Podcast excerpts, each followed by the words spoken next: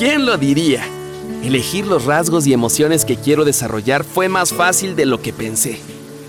La tenacidad y la resiliencia son fortalezas y virtudes con las que cuento, pero aumentarlas me ayudará en la pastelería y aunque siempre he sido alegre, también podría trabajar esa emoción para desarrollarla más.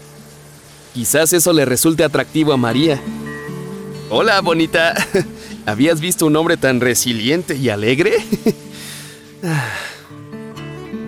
¿Conseguir esas metas me hará ser feliz? ¿Tener éxito en mi negocio? ¿Estar con María? ¿O cuál será el camino para alcanzar la felicidad? ¿Existirá acaso?